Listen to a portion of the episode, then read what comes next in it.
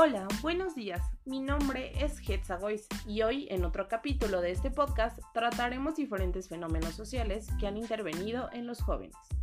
Para comenzar, tenemos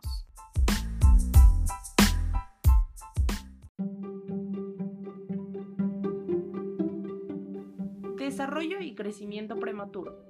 Hubo un tiempo en que los niños disfrutaban de ser niños. Actualmente, incluso a edades muy tempranas, los niños empiezan a participar cada vez más en actividades de adultos con graves consecuencias. De manera similar a lo que sucede con el alcohol y las drogas, el sexo es un tema bastante popular y visible. En las películas, en la TV, en el Internet y en todas partes, los niños son bombardeados constantemente con sugerencias sexuales.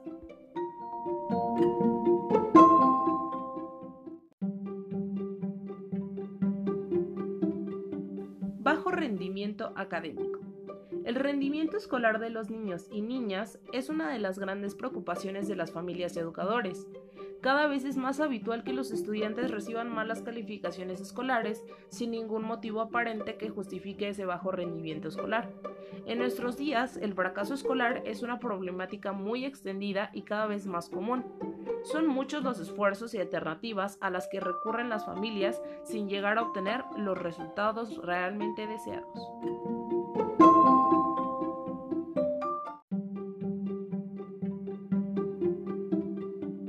Depresión y trastornos emocionales. La depresión es una enfermedad mental que se caracteriza por un trastorno en los estados de ánimo de la persona. Es algo más que sentirse triste en algunos días. En los adolescentes, la depresión es común debido a que se encuentran en el proceso normal de maduración, reciben la influencia de las hormonas sexuales y están generalmente en conflicto de independencia con sus padres. Otros factores que pueden influir en la depresión de un adolescente son la muerte de un amigo o pariente cercano, la ruptura con su novio o novia y el fracaso en la escuela.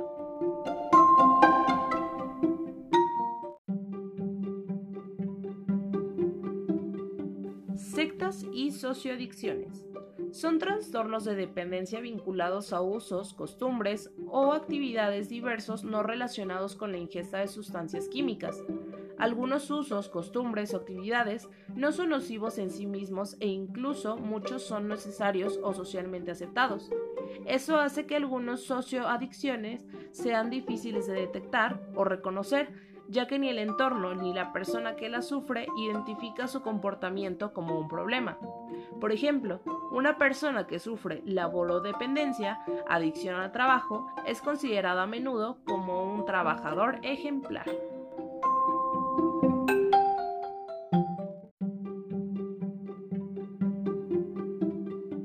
Trastornos de la imagen y la alimentación. Un trastorno de la alimentación es una enfermedad que causa graves perturbaciones en su dieta diaria, tales como comer cantidades muy pequeñas o comer en exceso. Una persona que tiene un trastorno de la alimentación puede haber comenzado por comer pequeñas o grandes cantidades de comida, pero en algún momento el impulso de comer más o menos se disparó fuera del control. Angustia severa o preocupación por la forma o el peso del cuerpo también se pueden caracterizar como un trastorno de la alimentación.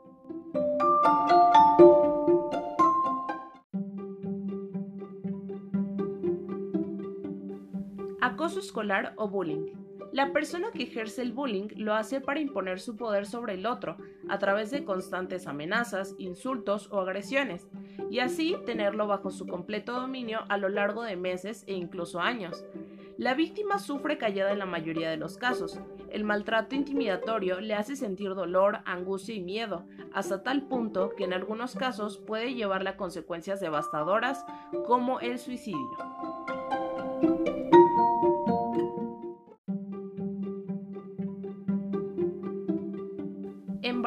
No deseados. Es aquel embarazo que se produce en una mujer adolescente, entre la adolescencia inicial o pubertad, comienzo de la edad fértil y el final de la adolescencia. La OMS establece que la adolescencia es entre los 10 y 19 años. El término también se refiere a las mujeres embarazadas que no han alcanzado la mayoría de edad jurídica, variable según los distintos países del mundo, así como las mujeres adolescentes embarazadas que están en situación de dependencia de la familia de origen.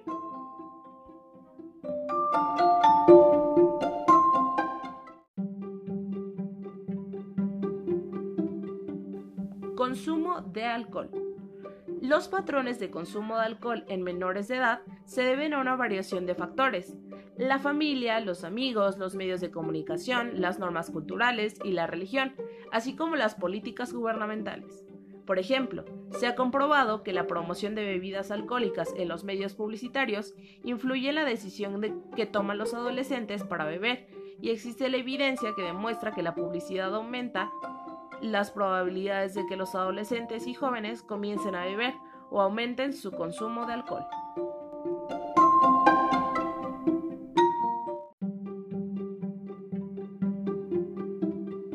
Eso ha sido todo por el capítulo de hoy. Espero que les haya gustado. Nos vemos a la próxima.